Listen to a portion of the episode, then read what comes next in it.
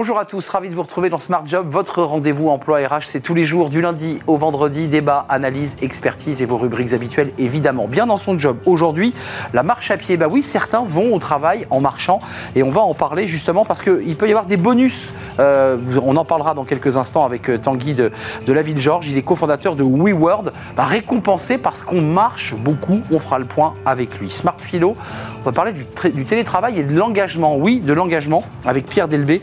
Docteur en, philosophie, il est le directeur d'IFAE. Et puis le Cercle RH, c'est un grand entretien aujourd'hui avec Nadim Ben Lalaom. Il est président, le nouveau président depuis janvier de Diversity Days. Euh, à quoi sert cette structure, cette association?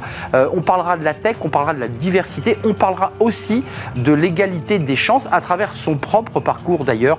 On le découvrira dans notre émission. Fenêtre sur l'emploi, euh, un ou plusieurs âges de départ à la retraite. Le sujet n'a jamais été autant dans l'actualité et vous le savez, et on va en parler dans la chronique de Laurent Pietraszewski, ancien ministre justement en charge des retraites. Il nous fait quelques propositions concrètes à la fin de notre émission. Voilà le programme. Tout de suite, c'est bien dans son job.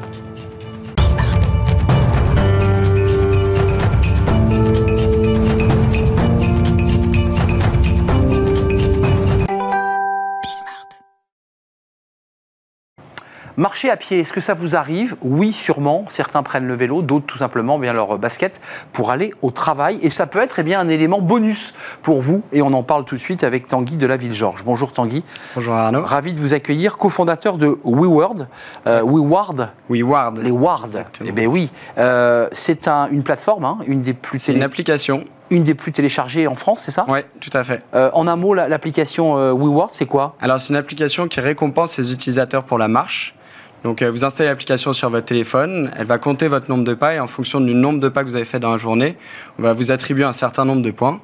Et avec ces points, soit vous pouvez bénéficier de cadeaux dans l'application, ou alors demander un virement bancaire euh, sur votre compte, ou encore donner à des associations. Mais c'est génial. Alors, il euh, y a, l'OMS hein, qui recommande les 10 000 pas, si je ne m'abuse. On a tous un smartphone, en tout cas pour, euh, pour Apple, qui nous indique chaque jour le nombre de pas, qui nous dit c'est bien, tu fais des efforts.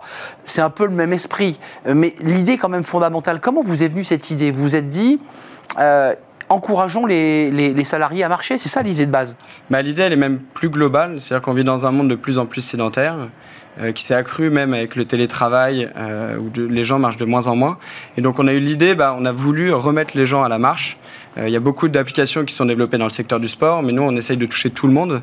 Et donc, la marche est accessible à tous. Et donc, on veut faire marcher tout le monde grâce à notre application. Alors, quand vous vous présentez, qu'on comprenne bien quand même le modèle, c'est que c'est une application, on la télécharge, on voit combien on a fait de pas. J'imagine que c'était la manière dont. Mais alors, il faut aller voir des DRH quand même. Il faut que le DRH quand même abonde tout ça, parce que c'est pas vous qui offrez aux, salariés le, le, bonus.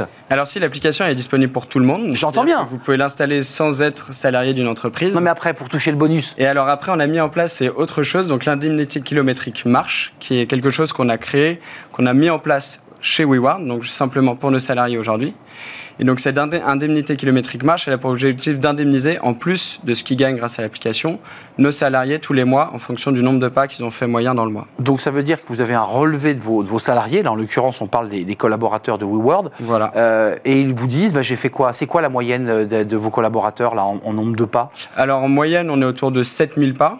en, kilomètres ça fait quoi? Parce qu'on a toujours du mal à évaluer. Ça fait 5 km. D'accord, par jour? Euh, Oui, ouais, c'est ça, par jour. Par jour. Donc ils font un aller-retour pour aller chez eux et aller au travail globalement. et aller chercher leur petit frichti. Ouais. C'est ça. Et, là, quand ils font ces 6000 pas, donc ces 5 km, euh, en, surplus de, pouvoir d'achat, c'est quoi?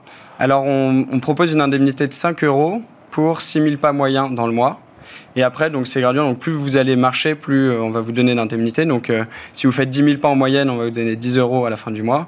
15 000 pas, 15 euros. Avec bah, au global sur l'année, une indemnité de 180 euros si vous êtes un bon marcheur. D'accord, c'est ça. On achève bien les shows de McCoy. Plus on danse, voilà, plus, on gagne le concours. Quoi. Puis à la fin, il n'y en a qu'un qui gagne. Euh, la, suite, c'est quoi? Parce qu'il y a quand même un enjeu aussi de santé publique. On voit bien évidemment l'enjeu de QVT, euh, l'idée de pousser les salariés à aller marcher, mais c'est aussi un enjeu de santé publique. Oui, tout à fait. Bah, la marche, on l'a aussi bien reconnu, c'est bon pour la santé mentale, physique. Donc c'est un, bel attribut pour euh, les salariés de marcher plus. Et donc euh, l'État, même pour l'écologie, a mis en place l'indemnité kilométrique vélo. On voudrait demain que l'indemnité kilométrique marche, soit mis en place. C'est-à-dire que ça permettrait de défiscaliser, défiscaliser ces indemnités. Pour vous, On donne à avec salarié et du coup donner encore plus aux salariés.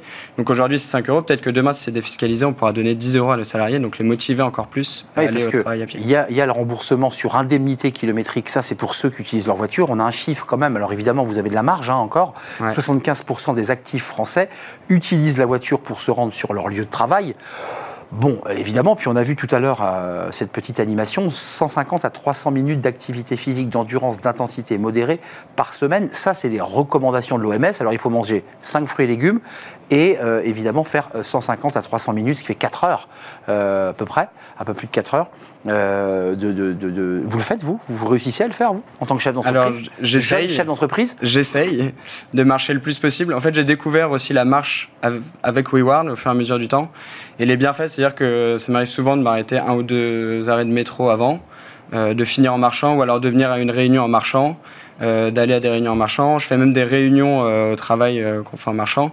Donc voilà, la, la marche, enfin, on se sent vraiment bien avec la marche. On aime dire que c'est la vitesse naturelle de l'homme, c'est-à-dire que pour aller d'un point A à un point B, et encore plus à l'heure actuelle avec les grèves, vous êtes sûr d'arriver euh, à la bonne heure et euh, Oui, puis quelques disposé, euh, prêt à travailler. qui ont évoqué le rapport méditatif de, de la marche. C'est-à-dire qu'on on réfléchit mieux, selon vous, quand on marche? On réfléchit mieux et puis on est plus libéré, on a l'esprit plus libéré, c'est-à-dire qu'on n'est pas euh, sur son téléphone, on n'est pas euh, bloqué dans le métro, on n'est pas gêné par les autres, on n'est pas agacé, on est vraiment libre, on est juste là pour, euh, pour, regarder, euh, pour regarder le paysage, la ville. Euh, vous avez moins de 30 ans, vous êtes un jeune chef d'entreprise, euh, vous avez une, une entreprise qui marche très bien. C'est quoi la suite de, de vos projets? Parce que là, il y a la marche. Est-ce que vous dites, après tout, dans les, la mobilité, il y a aussi le vélo, il y a aussi les mobilités douces, ou est-ce que vous êtes focus sur la marche et rien que sur la marche? Alors on est focus sur la marche et rien que sur la marche. Euh, notre ambition, c'est vraiment de mettre la marche au cœur de- du quotidien de, de toutes les personnes et partout dans le monde. Donc, euh, donc voilà, on veut rester sur la marche, on veut rester accessible à tous. Euh, le vélo, bah, ça nécessite un apport matériel, ça nécessite euh, une certaine capacité à faire du vélo. La marche, c'est vraiment accessible à tous, peu importe son niveau de marche. C'est-à-dire que Tout le monde une marche. personne plus âgée, Tout si elle marche tout le monde un marche. petit peu plus, exactement. Donc, donc voilà, on reste vraiment focus sur la marche et on veut se développer à l'international de plus en plus. Donc on ouvre les États-Unis euh, en ce moment, on va ouvrir le Japon. Vous avez un message à faire passer aux élus politiques? Parce qu'il y, a- il y a eu une loi d'orientation de, de- de mobilité. mobilités. Euh, là, on a parlé des trottinettes, des, des mobilités douces que j'évoquais. Euh, ils ont entendu le, le mot marche? Ou est-ce que vous avez des difficultés à faire comprendre aussi à ceux qui votent la loi euh, que la marche, c'est aussi un élément très important? Ouais, bah on essaye, on essaye de, de leur parler. C'est difficile, c'est long, mais on, on discute avec euh, beaucoup de- d'entités politiques. Euh, la marche a un vrai atout, ils le savent, et l'idée maintenant c'est de le mettre en place. Donc c'est comment trouver une solution pour mesurer correctement la marche et donner une indemnité. Donc c'est euh, ce sur quoi on réfléchit euh, actuellement. Euh, vous avez des collaboratrices, collaborateurs qui, qui ont le- la, la- la double paire de chaussures, c'est-à-dire que les, les, mocassins, les stilettos dans le sac et la paire de baskets. Ils arrivent avec les C'est baskets. ça? Non, parce qu'ils peuvent marcher avec leurs leurs chaussures de ville. euh, on n'est pas sur du sport, donc il n'y a pas forcément besoin de basket. Donc on est bien d'accord que c'est une marche lente, euh, tout à fait relâchée, détendue, Voilà. qui fait qu'on fait tourner le compteur et que grâce à cela, en bout de chaîne, on peut avoir quoi 5 euros, 6 euros de plus? Oui, sur le mois. Mais bon, les bénéfices, les bénéfices, ils sont vraiment sur, euh, plus sur la santé. Euh, on le voit bien, même avec WeWard, où on récompense les gens pour la marche. Euh, en fait, le bénéfice, à la fin, il est pour l'utilisateur, parce qu'il va être bien dans ses baskets, tout simplement. C'est vrai. Merci en tout cas d'être venu nous, nous rendre visite. C'est vrai que ça marche quand même plus pour l'urbain que, que pour celui qui bosse à 20 km de chez lui. On est d'accord, c'est plus compliqué. Ouais. Mais après, il peut s'arrêter un peu plus tôt et finir en marchant. Ça, c'est votre méthode. Et on a ça, compris. limiter la voiture. Arrêtez-vous 2 km plus tôt, posez votre voiture et terminez Voilà. le chemin à pied pour arriver très, très relâché sur votre euh, lieu de travail. Merci de nous avoir rendu visite, euh, Tanguy de, de la ville Georges, cofondateur de Merci. WeWord. Cette application, euh, une des plus téléchargées en France, si je ne Ouais. m'abuse, euh, qui va vous permettre bah, d'avoir de voir le nombre de pas que vous faites et puis d'être rémunéré, évidemment, euh, avec les indemnités kilométriques si vous avez le plaisir d'aller un jour travailler euh, chez. WeWord. Merci de nous avoir rendu visite, Tanguy. On tourne Merci une vous. page, on fait de la philo parce que la marche, euh, finalement, doit aussi provoquer et proposer finalement une marche méditative et philosophique. Et c'est notre rubrique Smart Philo, et c'est tout de suite.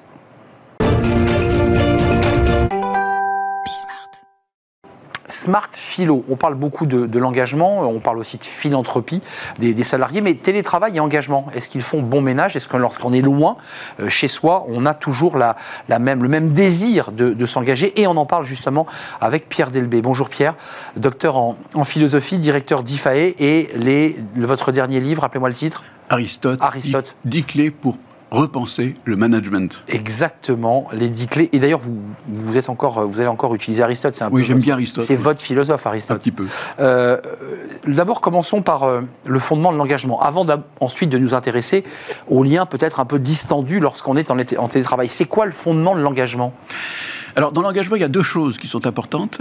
Vous avez une participation active de celui qui est engagé, et il y a également quelque chose qui est de l'ordre d'une déclaration. C'est-à-dire que l'engagé fait au fond une espèce de promesse. Il dit, je te promets à toi qui mon responsable de faire ce que tu me demandes. Et je vais donc, voilà, il y a une, mise en scène, il y a une déclaration. Déclaration plus participation égale engagement. Euh, ça veut dire que l'engagement est fort lorsqu'il y a, j'allais dire, une proximité, un lien physique et le regard de l'autre. Oui, parce qu'en fait, dans l'engagement, il y a trois acteurs. Il y a celui qui s'engage, il y a celui vis-à-vis de qui je m'engage, et puis il y a les autres.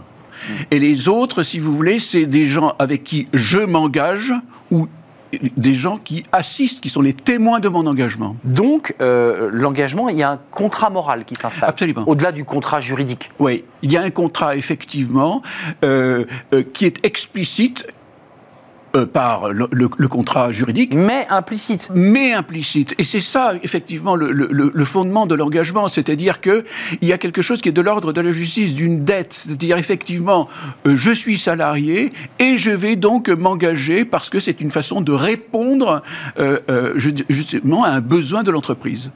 donc, abordons la problématique d'un engagement euh, moral en l'occurrence, puisqu'il est toujours juridique, il ne change pas, dans le cadre d'une relation de télétravail. Est-ce qu'il y, est y, a un risque de, de distendre ce contrat moral? Oui, je crois que ça vaut vraiment la peine de, de, s'interroger, parce que le télétravail devient de plus en plus euh, utilisé, et le télétravail, euh, c'est une communication, il y a une plateforme de communication. Il faut bien voir une chose, en général, dans la plateforme de communication, on dit, eh bien voilà, il y a à la fois l'aspect visuel et l'aspect auditif. Ce sont les deux sens qui sont, euh, je dirais, sollicités à travers, euh, à travers. Euh, Mais c'est là que vous faites appel à, Aristote. Mais oui, parce que moi j'aime beaucoup Aristote parce que Aristote réfléchit effectivement sur le fait que dans la communication, tout commence par la sensation.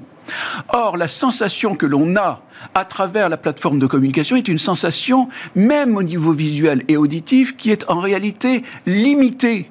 Limitée par quoi? Au niveau visuel Par la caméra qui se braque vers moi et qui donne, je dirais, une vision à partir euh, de l'écran, et également au niveau auditif par le micro, qui est un micro directionnel et qui va ensuite euh, euh, transférer ma, voix à travers des haut-parleurs. Donc on n'a pas la même intensité, la même densité de relation lorsqu'on est à distance pour une raison toute simple.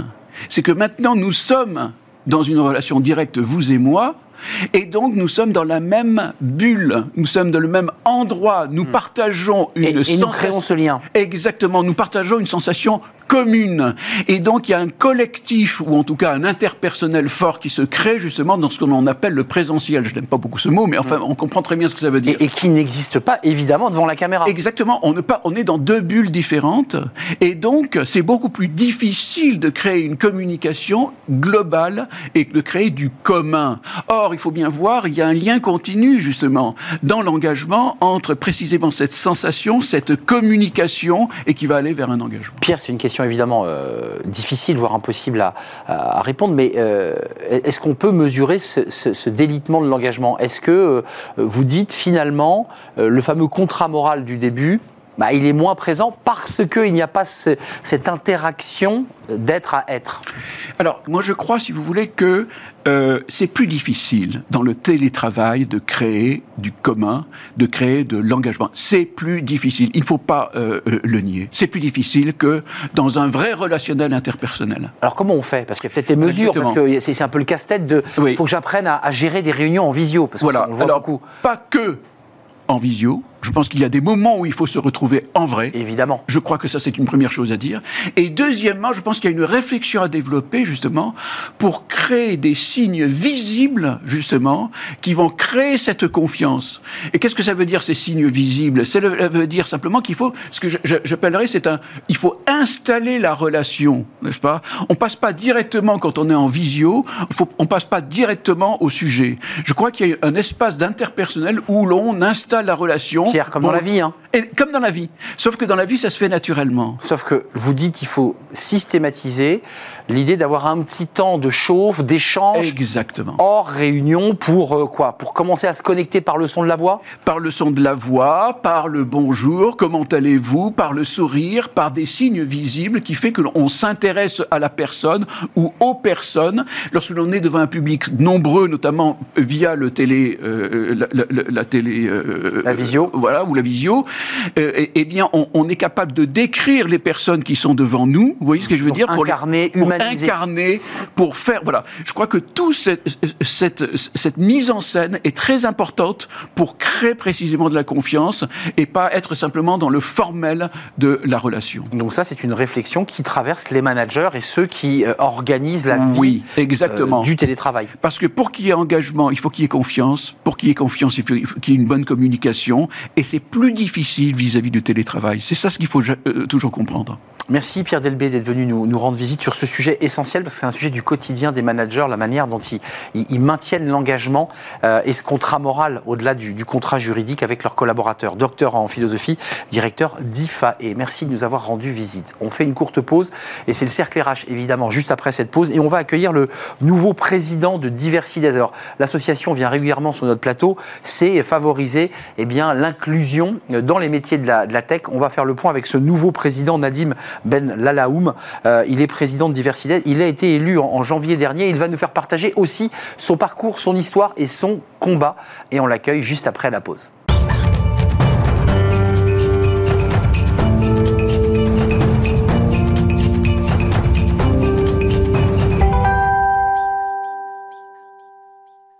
Le cercle RH et un grand entretien pour découvrir le nouveau président de Diversidays. Alors, on va vous expliquer évidemment euh, l'objet de cette association, son combat d'ailleurs pour, être précis. Euh, nouveau président qu'on accueille, Nadim Ben Lala. Euh, merci d'être avec nous. Nommé euh, président en janvier dernier. Tout à fait. Euh, merci d'être là d'abord parce que Diversité vient régulièrement sur notre plateau euh, s'exprimer sur ses engagements sur l'égalité des chances. D'abord, on a envie d'en savoir un peu plus sur vous parce que vous êtes président bénévole, l'un des premiers bénévoles, me semble-t-il, de Diversité. Puis vous avez gravi les marches pour devenir président. un parcours assez intéressant parce que vous êtes l'incarnation, vous, de l'école de la République, partie des quartiers périphériques pour euh, ensuite avoir eh bien, des postes au Quai d'Orsay, au ministère de l'écologie, en passant par Sciences Po. Et j'ai lu en préparant l'émission que à l'époque, quand vous étiez à Sciences Po, grâce à cette, cette formule qui permettait à des jeunes issus des, quartiers de pouvoir aller à Sciences Po, je dirais même un concours. Et en concours, c'est-à-dire que vous n'étiez pas choisi. Voilà. On pas une formule magique. On est d'accord. on vous a dit, bah lui là, il pique la place des, des, vrais mecs qui devraient aller à Sciences Po. Je trouve ça totalement dingue. Ouais. ouais, effectivement, je suis arrivé à Sciences Po en 2011, euh, le concours de la Convention d'éducation prioritaire, donc ce concours qui permettait à des jeunes issus de quartiers populaires de rentrer à Sciences Po en étant évalués, et ça, ce qui est assez intéressant, c'est en étant évalués sur des critères différents, mais tout aussi sélectifs. Euh, j'ai quand même, je suis quand même arrivé en première année avec euh, effectivement euh, des personnes dans ma classe qui me disaient, et c'était quand même une minorité, mais ils étaient encore là. Mais vous après, directement Ils me disaient directement, on était plusieurs à venir de convention d'éducation prioritaire, on était quatre dans ma classe, et ils me disaient, bah, tu as volé ta place.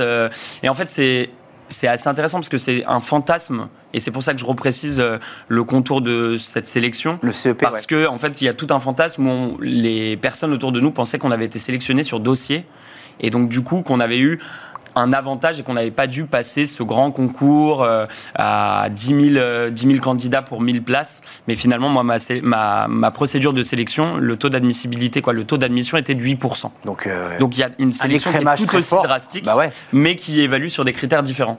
Euh, l'égalité des chances, c'est quelque chose que vous portez en vous et on va en parler à travers Diversidays, à travers les initiatives, des clics numériques, parce que ensuite votre parcours professionnel, c'est dans le numérique, c'est vraiment dans des incubateurs, c'est de travailler autour de la tech. On est, euh, Exactement. Qu'est-ce que ça dit et qu'est-ce que vous avez envie de dire à, ces jeunes là qui sont de l'autre côté du périph, qui ont plein de talents et, qui ont un mal fou finalement à, trouver le, non pas que le sens à leur vie, mais de trouver simplement la bonne porte pour aller, pour aller là où ils doivent aller. Qu'est-ce que vous avez envie de leur dire? J'ai envie de leur dire que moi j'ai découvert le numérique un peu par hasard. au départ, c'est pas des métiers en grandissant en quartier populaire, mais comme les jeunes qui grandissent en zone rurale, c'est pas des métiers qu'on vient nous présenter. Mm.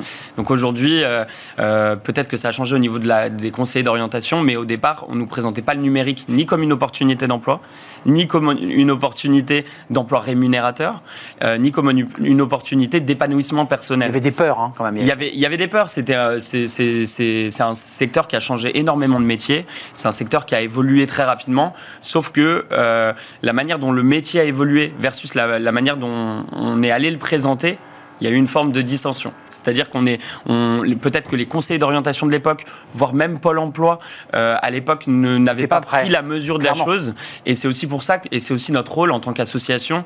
Euh, et c'est pour ça qu'on, d'ailleurs, sur Déclic numérique que vous mentionniez, euh, on est partenaire avec Pôle Emploi, parce que notre rôle d'association, c'est aussi de s'assurer que on puisse être au plus proche de bénéficiaires, eh donc au plus proche des publics qu'on connaît. Euh, surtout que la plupart des personnes de l'association sont issues de ces publics, et c'est aussi mon cas. Donc, euh, qui mieux que des premiers concernés pour euh, savoir comment aborder la question du numérique. Donc, j'ai envie de leur dire à ces jeunes, il y a 80 000 emplois non pourvus. c'est un chiffre de 2019 de Pôle Emploi par an dans le numérique. Donc, il y a des emplois. Euh, des formations, il en existe. Il y a beaucoup de formations qui sont onéreuses. Nous, le principe avec Déclic Numérique, c'est justement de leur donner une première sensibilisation au métier et à certaines compétences pour ensuite les pousser vers des formations gratuites. Donc, il existe des formations gratuites. Et derrière, c'est énormément d'emplois qui bougent beaucoup. Donc la possibilité de s'épanouir, d'évoluer et des emplois rémunérateurs, parce que c'est aussi un critère. Euh, Nadim euh, Bel Lalahomme, c'est la question du faire savoir qui est important. C'est la question du faire savoir. Ça existe, mais ils ne le savent pas. Voilà, il y a la question du faire savoir, ça c'est la première étape, et il y a la question de l'accompagnement. Parce que euh, si on se contente juste de les sensibiliser et de leur dire débrouillez-vous pour trouver la bonne porte ou trouver la bonne formation, potentiellement ils vont se perdre dans toutes ces formations qui sont. Il y a énormément. C'est un business aujourd'hui la, formation dans le numérique, donc il y a énormément de formations qui coûtent 10 000 euros par an. On se dise les choses. Donc nous, notre rôle, c'est aussi de les aider à trouver les bonnes portes, les bons partenaires. Et après, derrière, on doit aller convaincre les entreprises, et ça, c'est un point essentiel, convaincre les entreprises que des jeunes ou des moins jeunes en reconversion ou qui n'ont pas forcément des diplômes euh, qu'on attend peuvent peuvent rentrer dans ces entreprises et, que ces entreprises les accueillent. Euh, juste un mot parenthèse, parce qu'on est quand même dans un contexte évidemment tendu autour des, retraites. Et, et, vous l'avez noté, j'en suis sûr, euh, dans les cortèges de jeunes qui ont pris le mouvement il y a une semaine, les premiers articles de presse indiquaient qu'il n'y avait pas de jeunes, et ça a été d'ailleurs un début de polémique, pas de jeunes ici des quartiers. Euh, voilà. J'ai trouvé que cette, cette remarque était intéressante, on pouvait la lire de deux manières moi, je, la regarde comme euh, des jeunes des quartiers qui, finalement, sont plus tournés dans l'idée de créer leur boîte et, trouver un sens à leur vie que d'aller descendre dans la rue manifester. Est-ce que c'est votre analyse euh, Est-ce qu'ils se sentent moins concernés que ces jeunes, je dirais, des, beaux quartiers euh, Comment vous regardez ce sujet-là? Alors, déjà, moi, je trouve que la notion, on l'utilise sans cesse, cette notion de jeunes des quartiers. Mais aujourd'hui, les quartiers, déjà, c'est un, c'est un flou. C'est comme si je vous disais les gens. Les gens. Finalement, mmh. c'est mmh. ces espèces de masses floues qu'on continue d'utiliser. Et euh, aujourd'hui, est-ce qu'on est capable de savoir quand on se balade dans un cortège si une personne vient d'un quartier populaire ou non? Finalement, non. Mmh. Euh, aujourd'hui, les quartiers populaires, c'est aussi des quartiers qui sont très mixtes socialement. Euh, vous entendez le regard que portaient les journalistes sur la couleur de peau, sur l'attitude. C'est ça. J'entends ce regard et en même temps, ce que le, le point fondamental, c'est finalement, il faut avoir la possibilité de faire grève. Ça, c'est, je pense, le premier point. C'est-à-dire qu'aujourd'hui, quand on est sur des emplois, sur des emplois plus précaires, euh, moins protégés, qu'on n'est pas cadre, on a forcément. Moi, par exemple, si je vais faire grève aujourd'hui, euh, j'ai aucun souci euh, financièrement hmm. à avoir un congé sans solde d'une journée.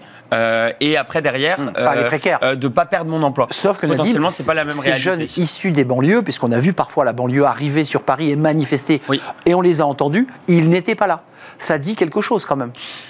Oui, non, mais en fait, pour moi, la première chose que ça dit, c'est qu'on est dans un contexte économique de crise, où potentiellement, euh, on est sur une crise où le marché de l'emploi est très compliqué, où on a une inflation qui est énorme, et donc potentiellement, la première priorité, euh, c'est de vivre. C'est de vivre, mmh. effectivement. Et de se nourrir. Et de se nourrir. Et donc, je peux comprendre que la question de la grève, et notamment la retraite, qui est un sujet qui peut paraître lointain, euh, notamment pour les jeunes. Il y a beaucoup de jeunes qui ont commencé à se mobiliser dernièrement, mais c'est c'est pas évident finalement quand on est jeune et qu'on n'a pas forcément son premier emploi, Mm. de se dire je vais aller manifester sur la question des grèves. On peut le comprendre. Tournons-nous vers, au-delà de ce débat des retraites qui, qui, évidemment euh, est au cœur de l'actualité. Il y a votre actualité, on l'évoquait, euh, des clics numériques avec Pôle emploi, puis de beaux événements.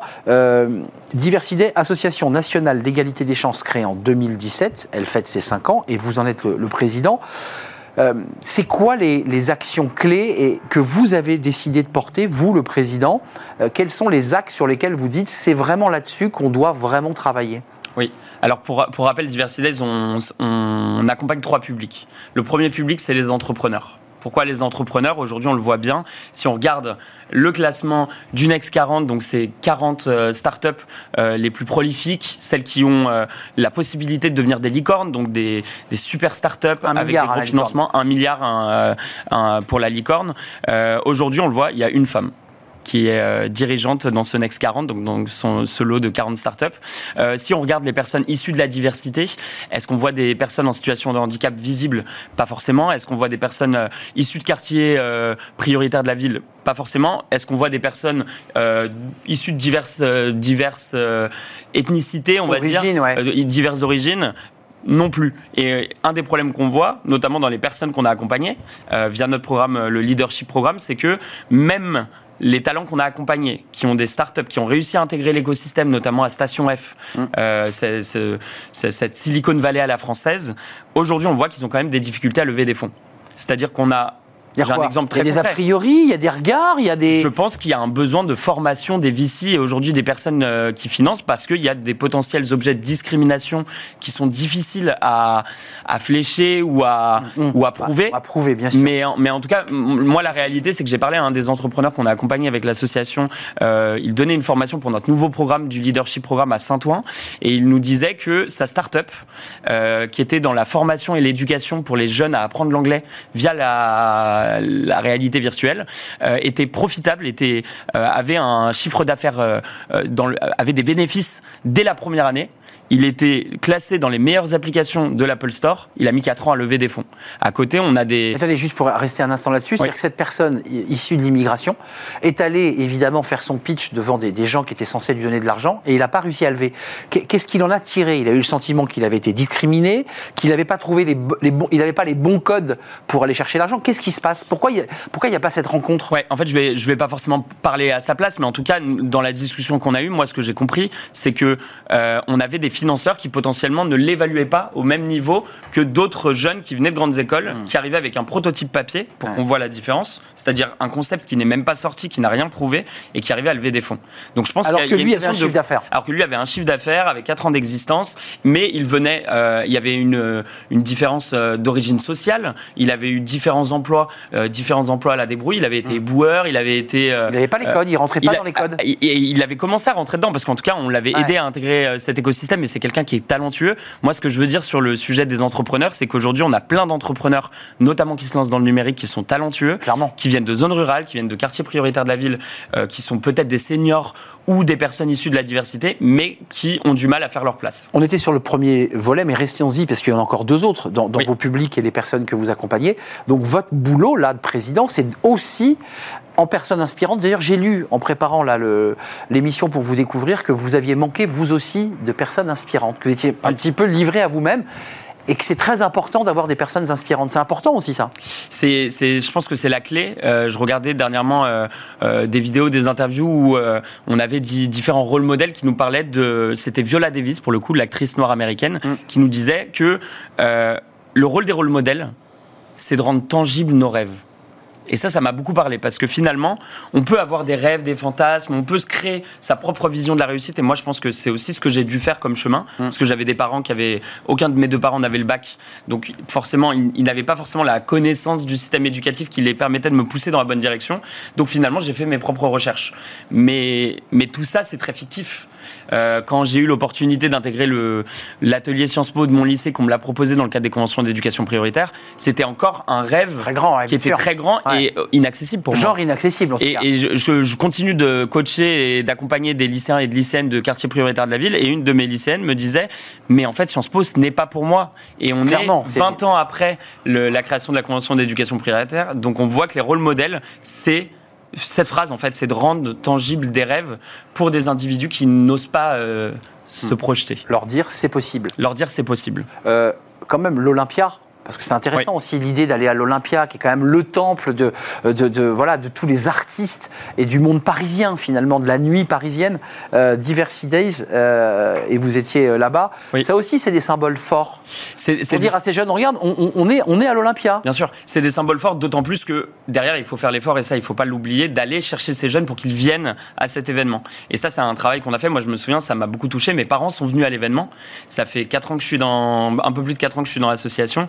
Ils n'avaient jamais eu l'occasion de venir découvrir qu'est-ce qu'on faisait au sein de Diversity Days. C'est ça. Et, et ce que j'allais dire sur l'Olympia, c'est que ce qui est hyper important avec l'association, ce qu'on essaye de faire, c'est de montrer que sur la question, sur des questions qui sont très professionnelles, très liées à l'emploi, très liées euh, euh, à la candidature et à la formation, il faut aussi en faire un événement festif, un événement inspirant. Hmm. Et un événement où, en fait, on en fait une fête de la diversité. Puisqu'aujourd'hui, la diversité, ça Au devrait de être une Paris. fête au cœur de Paris. Donc, Et C'est on un essaye- symbole, le cœur de Paris. Le- Pour le- certains jeunes, Paris, c'est Bien loin. sûr. Et exactement. Et moi, je, je l'ai vécu cette, Bah ouais. cette barrière du périphérique. Bah et ouais. c'est pour ça qu'on on a besoin de ces associations euh, pour aller prendre la main des jeunes et pour leur dire dépassons. En fait, il y a le symbole autour de la barrière du périph. Il faut juste être accompagné, avoir les bonnes personnes. Et je vois les photos qui passent. Et effectivement, euh, l'Olympia, c'est un défi qu'on s'était lancé C'est la classe. en un temps record. Et, euh, et on veut aller encore plus loin. Euh, un, un mot avant de nous quitter, même plusieurs. L'enjeu tech, vous l'avez évoqué, sont pas besoin d'être formés pour engager une formation. Très concrètement, Diversity Days est sur le terrain. Elle a des capteurs euh, et vous êtes au contact. Est-ce que vous réussissez votre pari? Parce que j'ai vu que 2023, pour vous, c'était le défi tech pour faire flécher le maximum de personnes, parce qu'on cherche du monde. Bien sûr. Euh, comment vous faites concrètement? Concrètement, euh, sur, sur la question des demandeurs d'emploi, aujourd'hui, on a des demandeurs d'emploi qui ont besoin d'accompagnement. Pôle emploi leur fournit un accompagnement, nous, on a besoin d'un accompagnement complémentaire de terrain. Avec des clips numériques, on s'appuie sur le partenariat avec Pôle emploi pour inviter un maximum de demandeurs d'emploi à une première conférence inspirante, dont on a le secret, où on va justement leur présenter des rôles modèles, des personnes qui leur ressemblent et qui se sont reconverties dans les métiers du numérique avec succès. Et derrière, on va les accompagner, on va les sensibiliser aux métiers du numérique, on va leur apprendre des premières compétences, puis les diriger vers des formations. D'ailleurs, le, prochain programme Déclic numérique est ouvert jusqu'au 3 avril. Euh, je vous invite à vous y inscrire si vous vous sentez concerné par ce sujet. Euh, vous êtes un demandeur d'emploi, une demandeuse d'emploi et vous posez des questions sur votre avenir. Potentiellement, le numérique, c'est quelque chose qui vous intrigue. On s'inscrit sur la plateforme Vous- Diversity Days. Alors, vous pouvez vous inscrire sur la plateforme, sur le site Diversity Days ou sur déclic-numérique.com.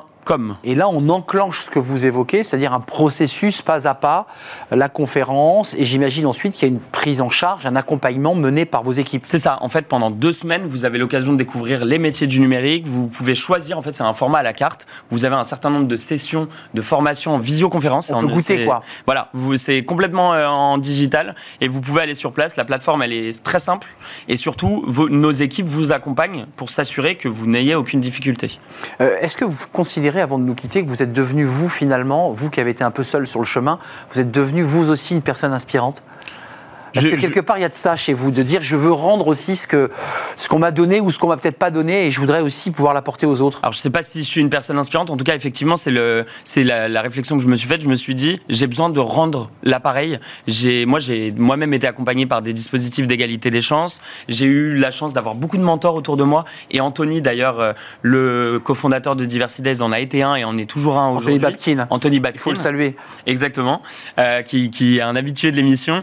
Et pour moi, ça a été important de trouver ses mentors. Et à mon tour, je veux être un mentor et je le suis à travers Et différentes associations. Mais derrière aussi, le message que j'essaye de passer, c'est que c'est possible.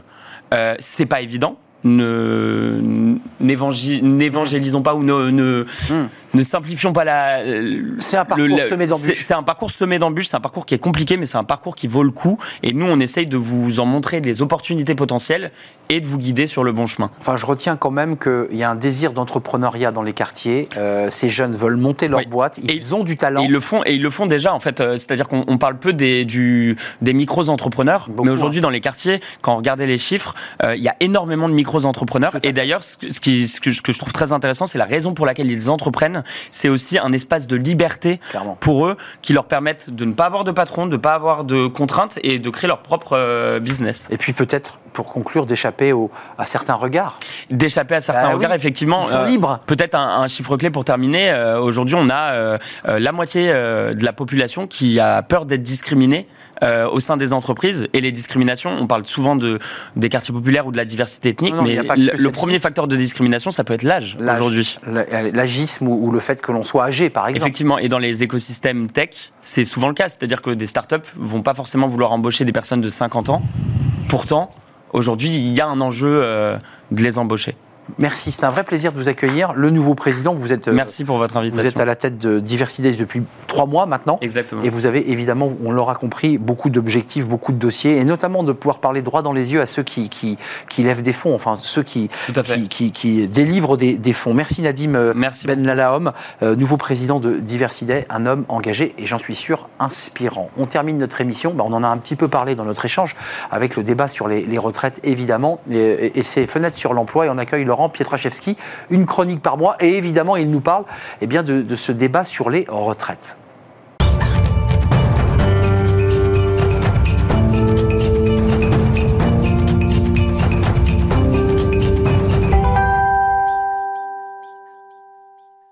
Fenêtre sur l'emploi, jamais on a autant parlé du, de retraite, du mot retraite et de réforme des, des retraites. Et on va en reparler sur ce plateau avec Laurent Pietraszewski. Bonjour Laurent. Bonjour Arnaud. Très heureux de vous accueillir. C'est votre chronique mensuelle. Alors évidemment, vous êtes ancien ministre et vous avez été en charge des, des retraites. Alors s'il y a bien quelqu'un euh, sur ce plateau qui connaît ce sujet, euh, c'est vous. Euh, il y a quand même un, un- un- un petit paradoxe sur le, le- l'un âge de départ unique, puisqu'on nous a fixé 64 ans, ça tous les Français ont, ont bien compris, avec autant de variété, de diversité de parcours professionnels, d'où la polémique d'ailleurs de si je travaille à 16 ans, si je travaille à 18, si je travaille à 20. Euh, ça reste quand même un, débat un peu complexe pour les Français, ça. Celle-là, regardons les choses euh, tranquillement d'abord. On a un, un système, nous, qui fonctionne par répartition. C'est le système qui fait plutôt le pari, on va le dire quand même, de la solidarité plutôt que celui de l'individualisation. Pourtant, à l'intérieur de ce système, il y a de l'individualisation. Euh, regardons toujours les choses tranquillement. Nous avons euh, euh, des régimes spécifiques qui permettent de partir plus tôt. Ce que vous avez cité, Arnaud Ardouin, c'est carrière longue qui peut-être maintenant, même à partir de 21 ans, permettrait de partir euh, plus tôt. Nous avons, euh, et c'est très bien comme ça aussi, euh, un, regard spécifique qui est porté sur les personnes en situation de handicap. On voit bien qu'en fait, dans ce régime, qui est un régime où on dit préférer la solidarité, et c'est le cas d'ailleurs hein, dans la répartition, il y a déjà beaucoup C'est d'individualisation. ça. Euh, capitalisation versus répartition. Répartition, c'est notre modèle. Et puis, le mot a été rejeté, lancé dans le débat.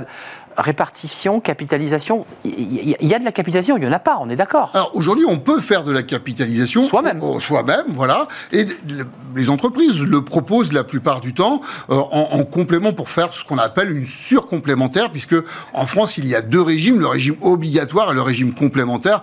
Mais Arnaud, vous le savez, en fait, le- le- la complémentaire, elle est déjà obligatoire. Donc ça, c'est notre système par répartition. La capitalisation, est-ce qu'elle permet de mieux répondre à, sur le fond, la question qui est celle de un rapide coup d'œil sur ce qui se passe outre-Atlantique, on va dire globalement dans les pays anglo-saxons, nous fait répondre que oui. Mais très franchement, avec quel coût social, même quel coût sociétal Parce que sur le fond, la capitalisation, c'est aussi euh, faciliter la, la rente de situation. Si vous avez euh, un revenu euh, relativement conséquent toute votre vie, bah, On gagne. faites une épargne conséquente. Et si vous êtes parmi les plus modestes, eh bien, vous aurez bien du mal à vous acquitter de cette épargne. Et vous devrez faire confiance à ce moment-là au filet de sécurité sociale. Vous savez, c'est le minimum des minimums. Et, et c'est en cela que nous avons, nous, fait un autre choix de société. Alors, vous n'êtes pas Olivier Dussopt, mais le débat des 1200 euros qui n'a échappé à personne. C'est un débat qui a cristallisé les tensions. On n'y reviendra pas sur ce plateau, mais qui était effectivement une sorte de revenu minimal euh, au départ pour tous. Puis il y a eu malentendu, évidemment, pour un nombre plus réduit euh, d'administrés. Euh, Est-ce qu'il ne faudrait pas, et ça c'est- presque un rôle d'expert, là je me tourne vers vous comme un expert, envisager un- une mixité du modèle? Ah, la mixité, j'ai envie de dire, elle est déjà aujourd'hui en fonction de notre système par répartition. D'ailleurs, un petit coup d'œil, parce que de temps en temps, les, tenants du système par répartition nous disent oui, euh, la répartition, c'est uniquement les cotisations. Non, c'est pas vrai. Euh, en réalité, la répartition, il fait 80%. Si vous voulez, sur les 330 milliards annuels, Arnaud Ardouin, on a 80% qui sont financés par les cotisations, donc qui sont immédiatement reversés sous forme de pension. Hein. L'argent, il ne reste pas. Hein. Et puis, il y a 20 qui est mis au pot par l'État, essentiellement par la CSG. C'est-à-dire qu'aujourd'hui, en fait, l'impôt contribue déjà à faire fonctionner notre euh, système de 20%, 80%. Euh, la, question de la répartition, c'est sauver un modèle et donc le, modèle social. Euh, vous aviez porté un autre modèle, cette retraite par points systémique. On, on, est bien d'accord, encore une fois, pour rester dans votre rôle d'expert. Euh, on n'est pas dans ce modèle-là, dans la réforme proposée par Emmanuel Macron et Elisabeth Borne. Non, on est sur euh, euh, une réforme qui, on va dire, je l'appelle comme ça, moi, classique, c'est-à-dire qui correspond au modèle de réforme qu'on connaît habituellement, qui, au regard d'un déséquilibre financier, d'une progression de l'espérance de vie, dit, bah écoutez, d'ailleurs c'est dans le préambule de toutes les lois, hein, Arnaud Ardouin, c'est-à-dire qu'en fait, voilà, lorsqu'on gagne un an d'espérance de vie, on en a deux tiers pour l'activité, un tiers pour la retraite, et donc ce qui fait qu'on on doit travailler un peu plus longtemps à chaque fois que l'espérance de vie progresse. Mais c'est très classique. Mais euh, pour, conclure cette, cet échange passionnant, euh, ça veut dire que là, il faut, il faut de nouveau se replonger dans une réforme plus profonde de notre système de retraite, ou qu'à un cas, on peut tenir comme ça, avec encore une fois le rapport du corps. Euh, il ne vous aura pas échappé que le corps avait lui aussi donné sa version un peu différente de celle que portait le gouvernement. Euh, on, faut tout réécrire, encore une fois? Non, c'est un sujet de société. C'est vrai que euh, les réformes des retraites, elles sont récurrentes et, je ne veux pas, euh, là, prédire de choses difficiles ou compliquées, mais en fait, avec ce type de réforme classique, eh bien, on est condamné à revenir tous les 4, 5, 8, 10 ans sur ce sujet des retraites. L'intérêt de la réforme universelle, mais je ne veux pas faire de pub pour quelque chose qui a été abandonné. Bien sûr que j'y crois. Vous avez porté d'ailleurs. Voilà, j'y crois, j'y crois toujours. Parce que sur le fond, c'est un système qui s'auto-régulait, qui permettait de faire avancer les choses et qui faisait confiance aux individus, à chacun. C'est un peu votre question de départ. Est-ce qu'il y a de la place pour individualiser? Bah, Dans un système. Je choisis mon départ. C'est possible, il y a de la place. Il y a un âge ou, minimum où il faut euh, évidemment continuer. Et puis après, je fais ce que je veux. après, je fais ce que je veux. Voilà. C'est ça. Euh, euh, je crois, un, projet qui fait confiance aux citoyens. Là, c'est vrai que les citoyens, ils sont enfermés entre deux bornes, 62 ans euh, et demain 64, l'âge d'ouverture des droits, et 67, ce qu'on appelle l'âge d'annulation de la décote. Hum. Ma foi, sans liberté. Sans liberté. ma, foi, ma foi, on a encore, c'est vrai, sur ce sujet des retraites, beaucoup de travail, y compris de pédagogie et de simplification, parce que la principale difficulté aujourd'hui du gouvernement dans cette réforme-là, c'est c'est tellement complexe le système actuel que de toute façon, il, il est toujours challengé sur un sujet qu'il n'aura pas réglé, qui ne sera pas juste. Évidemment. Merci Laurent Pietraszewski. Entre deux bords, je ne sais pas si vous avez fait un, vilain jeu de mots, euh, ancien ministre justement en charge des, retraites, et vous avez évidemment une expertise, un regard que vous nous faites partager euh, tous les mois sur ce sujet en particulier euh, dans l'émission Smart Job. C'est un vrai plaisir. Merci Laurent Pietraszewski de nous avoir rendu visite. L'émission est terminée, nous sommes un tout petit peu en retard. Merci à Alice pour la réalisation, merci à Thibaut au son, et merci à l'équipe de programmation, évidemment, l'incontournable Nicolas Juchat et Laurelène. Merci à vous. Merci pour vos messages, merci pour votre fidélité. Je serai là demain. Bye bye.